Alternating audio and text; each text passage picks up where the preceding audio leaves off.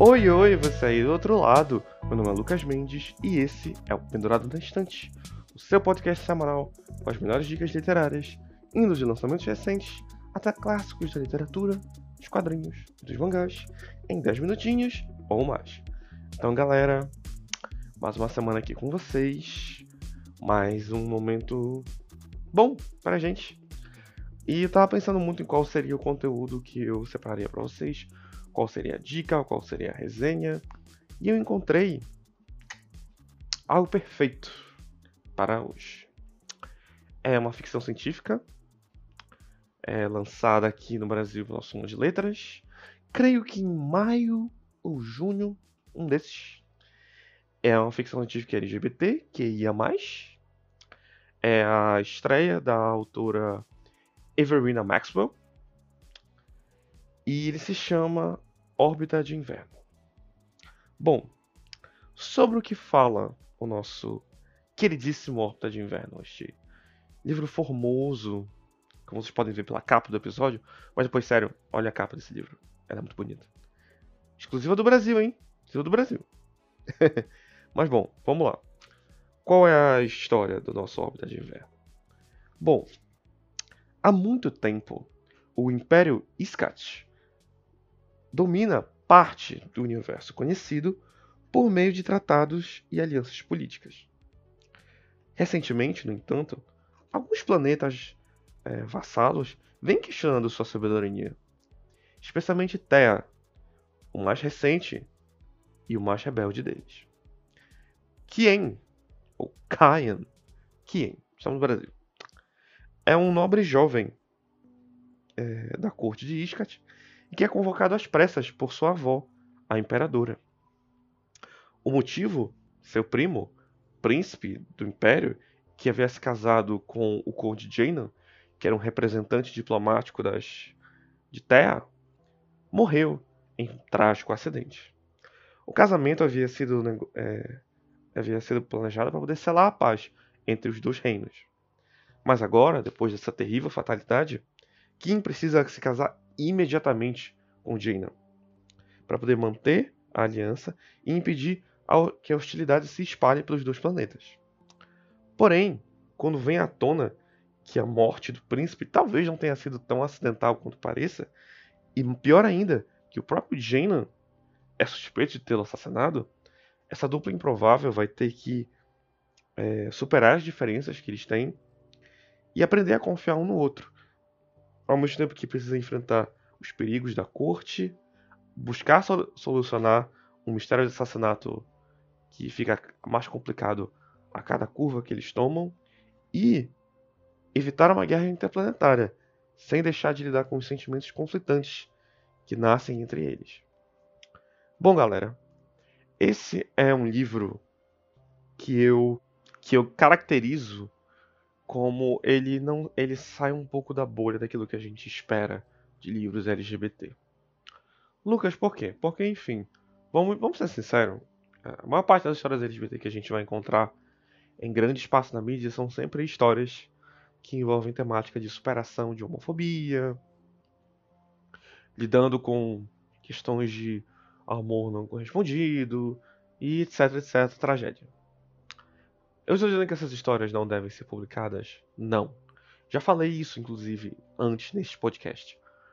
O que eu quero é variedade de histórias, sabe? É que a gente possa ver pessoas queer fazendo várias coisas, sabe? É aquele comentário que, é, que virou meme, sabe? É, chega de gays tristes, queremos gays dando tiro, gays empinando moto, gays roubando banco. é isso que a gente quer. E esse livro eu acho que encaixa, encaixa perfeitamente nisso. Ele é definição ótima disso. Eu diria que se existe uma comparação que eu posso fazer com ele, é que ele é meio como se fosse fundação para LGBTs. Ele tem a mesma vibe de política pesada, de conflitos geopolíticos de escala cósmica, é, de abordar essas essas maquinações, esses planejamentos, tudo isso, eu acho que isso contribui muito pro clima do livro e pra imersão dele. Tu sente que aquele, que aquele Império Galáctico é um lugar amplo, que tem uma, uma coisa ali grandiosa, que é uma, uma parada que realmente, tipo, realmente é um tá em risco, sabe? Tipo, essas alianças precisam ser feitas, porque se tiver uma guerra, as consequências podem ser apocalípticas, sabe? É uma coisa assim incomensurável. E eu acho que trazer isso pro livro, é, tra conseguir trazer isso, é um feito muito grande da autora. Principalmente sabendo que esse é o livro de estreia dela. É, então, meus parabéns. Tipo, de cara, assim, eu acho que é o fato dela, dela ter proposto fazer essa ficção científica tão pesada, assim, entre aspas, indo para isso, sem medo de ser feliz. Eu respeito muito isso. Isso também vai pro lado do romance, porque o romance, apesar de parecer aqui, ele não é o foco principal, tipo, ele ganha o seu espaço, mas eu digo que ele intensifica a história do que ser o ponto focal dela, o que também é um ponto positivo do livro, porque eu particularmente prefiro quando é assim, do que focar especificamente no romance, etc, etc, etc. Mas, todavia, entretanto, o romance ele não deixa de ser também um, um dos pontos fortes da história. É, uma curiosidade sobre o livro, ele não começou como um livro-livro em si, ele era uma fanfic do AO3, o famigerado Archive of Our Own. E olha, dá pra ver, hein? Dá pra ver, porque ele tem muitos dos, entre aspas, vícios narrativos de uma fanfic, e isso contribui pro bem e pro mal. A parte que contribui pro bem é que o livro tem uma dinâmica muito rápida, ele não para em momento nenhum, você sempre tem alguma coisa acontecendo e o livro ele e a autora gosta de terminar os capítulos com gancho, então tu sempre fica querendo saber por onde as coisas vão. É... Ele tenta incluir uma diversidade de assuntos que eu não esperava que ele tivesse ter e às vezes ele é bem sucedido nisso, algumas vezes nem tanto. É, um exemplo disso é que existe um plot de relacionamento abusivo dentro da história que eu achei particularmente muito bem conduzido, principalmente pela sensibilidade que a autora teve ao tratar desse assunto, ao mostrar que ela realmente não fez aquilo com base nas coisas da cabeça dela, ou ela teve uma experiência, ou alguém que ela conhece, ou ela mesma teve uma experiência com isso, ou ela fez uma pesquisa muito boa, porque é, como alguém que passou por isso, eu sinto que ela teve um, um retrato muito bom. Eu acho que ela foi respeitosa, eu acho que ela teve tato para conduzir esses momentos que não são momentos leves na história, mas que ela soube traduzir isso de uma forma boa, principalmente o jeito como ela mostrou que isso não é uma coisa que some instantaneamente. É, além disso, eu gostei como ela deixou umas camadas de humor para a história na parte do romance, tipo, parece realmente muitas vezes uma, uma comédia romântica, porque é muito aquelas coisas tipo assim, ah, eu não falei isso aqui, ah, eu falei isso, mas na verdade ele interpretou de outro jeito, ah, tipo assim, na verdade ele não gosta de mim, mas os dois estão estupidamente atraídos um pelo outro. Eu vou confessar que eu, eu acho isso muito é, legal. É um clichê que, que não me desagrada, não acho ruim. Achei, achei divertido, achei divertido.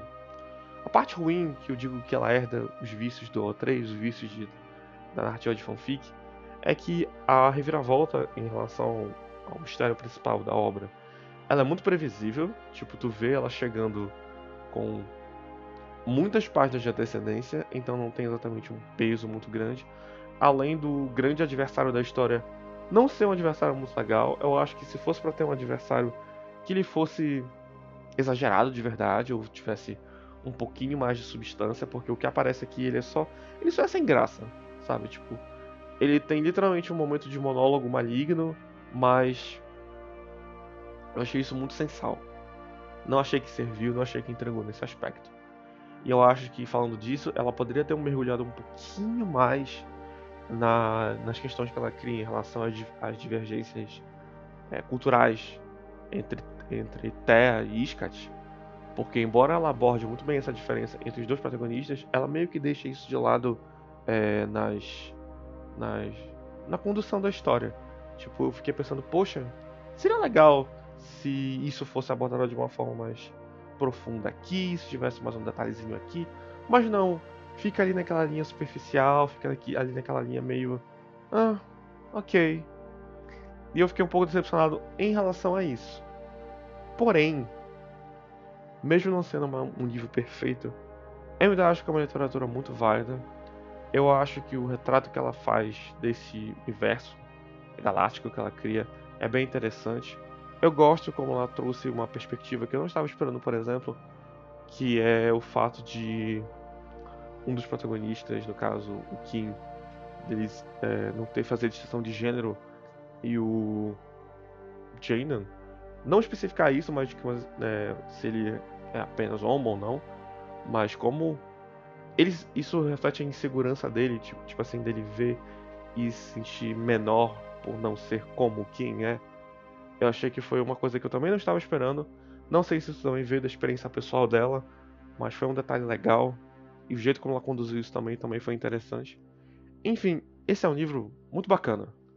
A história é boa, o ritmo dele é ótimo, ele flui que é uma beleza. E olha que ele não é um livro curtinho. É, os personagens são carismáticos, tem um núcleo de coadjuvantes que eu acho bem interessante. E eles deixam.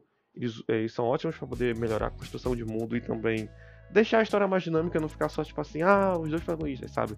Eles servem muito bem esse propósito. Eu acho que ele é um livro muito bom. Eu fiquei feliz lendo esse livro. Ele é o tipo de história que eu gostaria de ter escrito. Ou que, sei lá, se eu fizesse um filme e eu queria dirigir o filme, eu tive essa sensação. E foi uma sensação legal.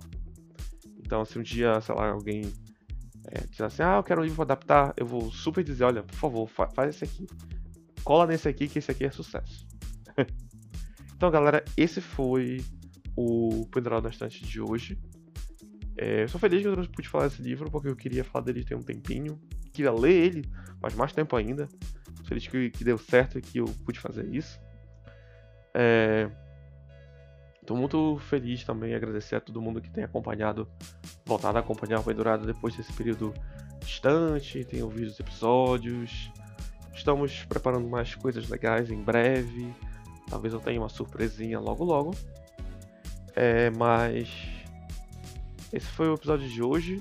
Obrigado pela sua audiência, obrigado por estar aqui. Eu sou Lucas Mendes, esse é o Quadrado na Estante. E a gente se vê logo logo. Tchau, tchau.